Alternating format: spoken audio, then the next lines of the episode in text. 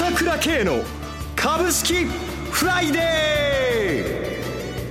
ー。この番組はアセットマネジメント朝倉の提供でお送りします。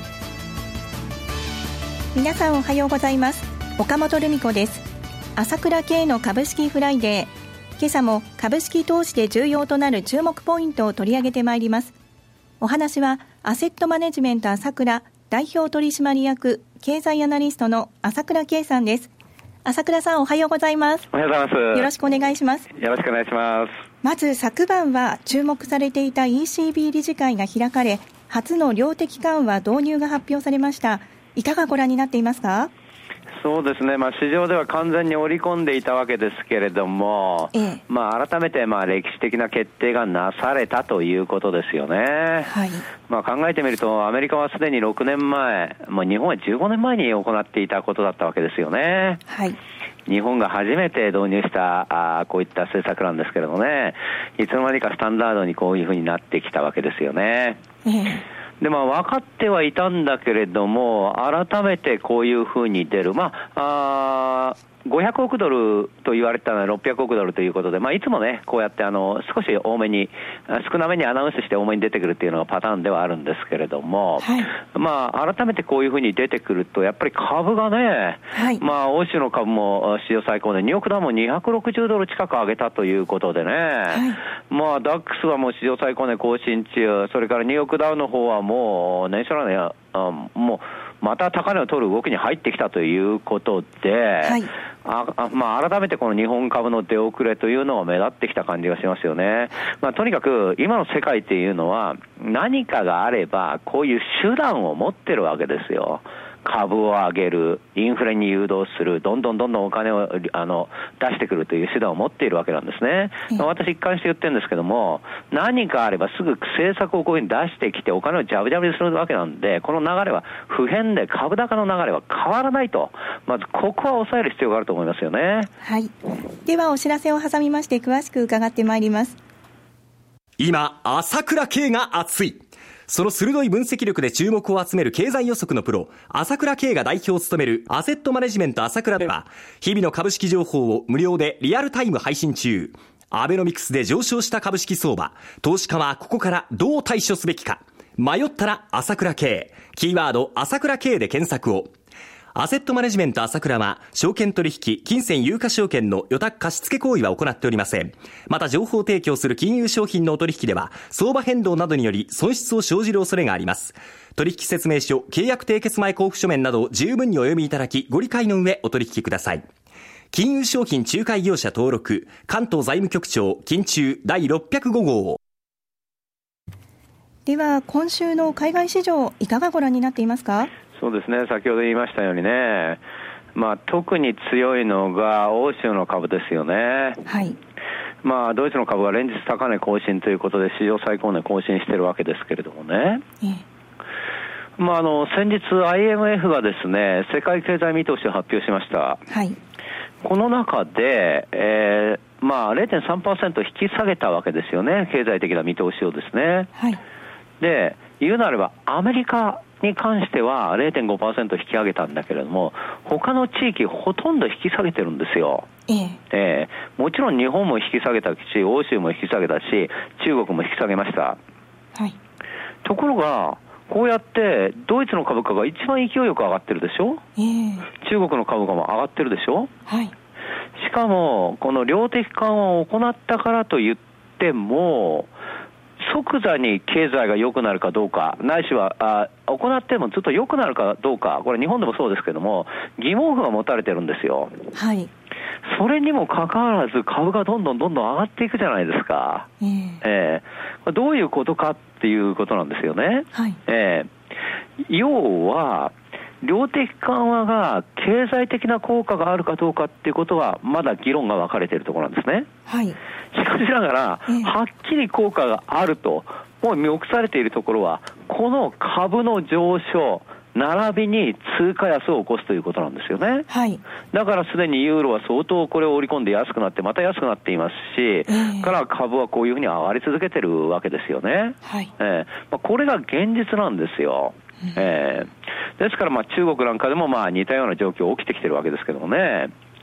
で考えてみるとですね、私いつも言っていることですけれども、例えばこの間スイスの中央銀行がね、はい、まあいきなりその、まあ対ユーロでの為替の上限設定を撤廃してですね。ちょうど1週間前ですね。そうですね。はい、まあ大変な混乱になりました。その時に、えー、まあ、為替が急騰したということもあったけれども、えー、スイスの10年物国債、はい、マイナス金利になってしまったわけですよね。はい。えこれは史上初めてのことです、10年物国債がマイナスの金利になったということは。まあ、日本も0.2%割れて、まあ、昨日はちょっと金利が高くなってましたけどもね、まあ、いずれにしても、まあ、この発表を受けて、イタリアの国債、それからスペインの国債、これも史上最低金利ですね。ドイツの国債も0.4%ということで、5年債に関してはマイナス金利じゃないですか。はい。えー、要はもうお金の運用がないんです、ない。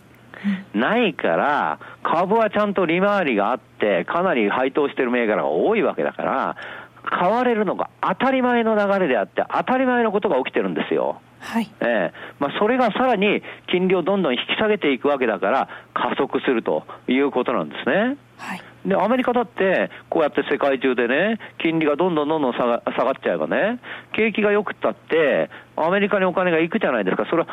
どういあのイ、イタリアの国債、スペインの国債より米国債の方が金利が高いんだから。はい、ユーロを印刷すれば、その印刷されたユーロがね、じゃあ、ドル買ってアメリカの国債買おうだという形で、まあ、日本の円に対してもそうなんだけども、アメリカにお金が集まる、なそういう中で、アメリカの国債が下がる、金利が下がるという状況が起きてくる、そうするとアメリカの株も買われるということで、この株高というのが連鎖されると、まあ、こういった世界的なこの動きがあるわけですよ、QE ということを行っていることによって、はい、でこれはまだまあ、先ほども言いましたように、ヨーロッパが景気が良くなるか分かんないから、来年の9月までやるって言ってるんだけども、その後も続くっていう可能性が強いっていう声が、早くも今から出てきてるわけでしょ、はい、日本だって物価目標達成できないっていうことで、もう追加緩和っていう声が強く出てきているわけでしょ、はい、とても終わるような段階ではないんですよ。だから株高はどんどん続くわけで、全く弱気になる必要はない。世界的な株価もそうだし、日本の株価もそうだし、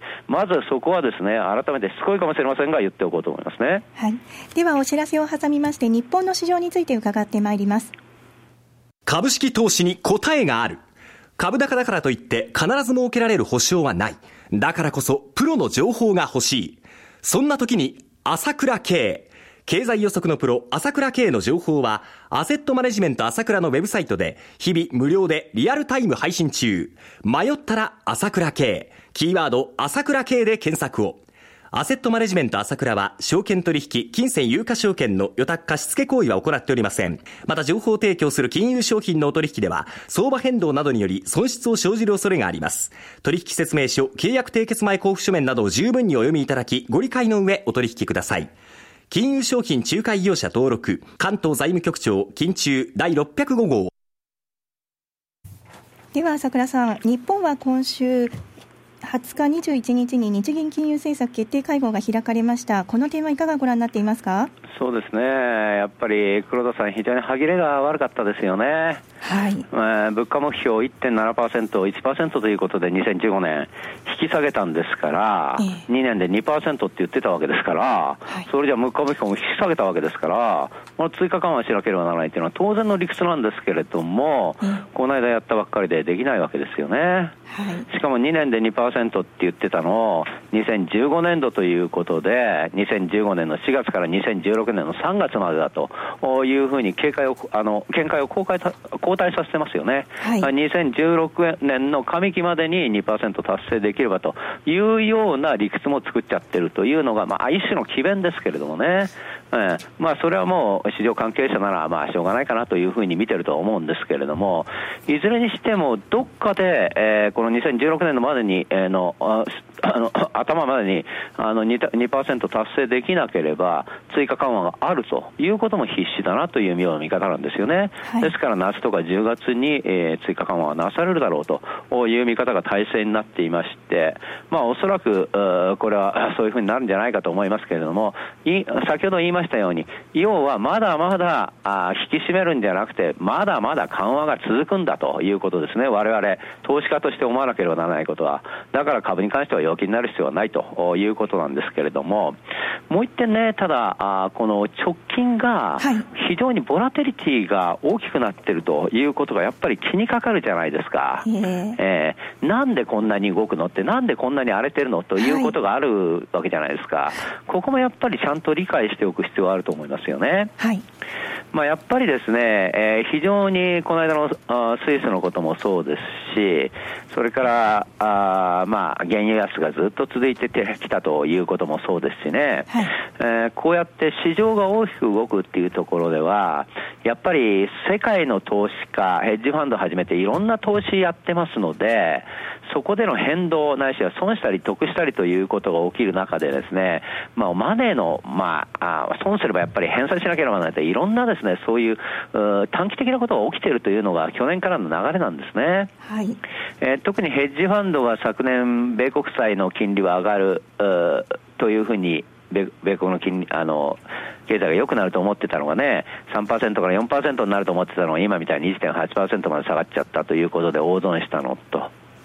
それからまあ、あ有名なヘッジファンドでもね、まあ、例えばロンスターなんていう、まあ、日本の東京相和銀行とかね、はい、それからメルカ ガジョエンですか、買い占めたことのある、ああいった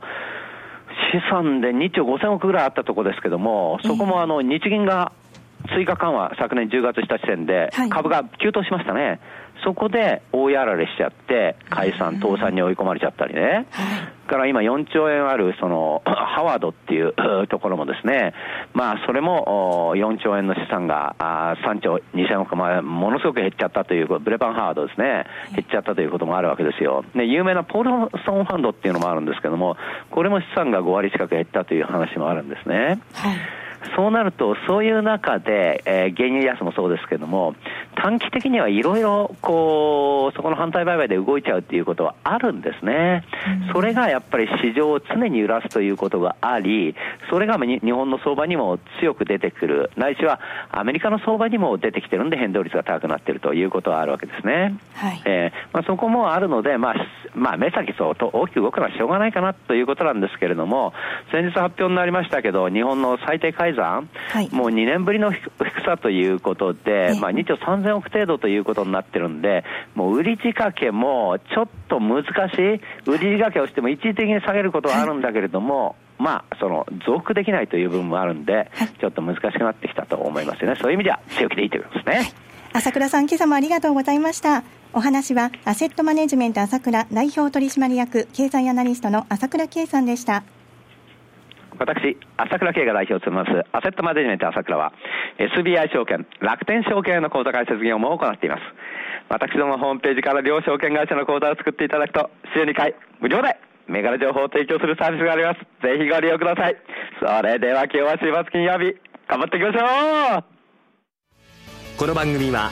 アセットマネジメント朝倉の提供でお送りしました。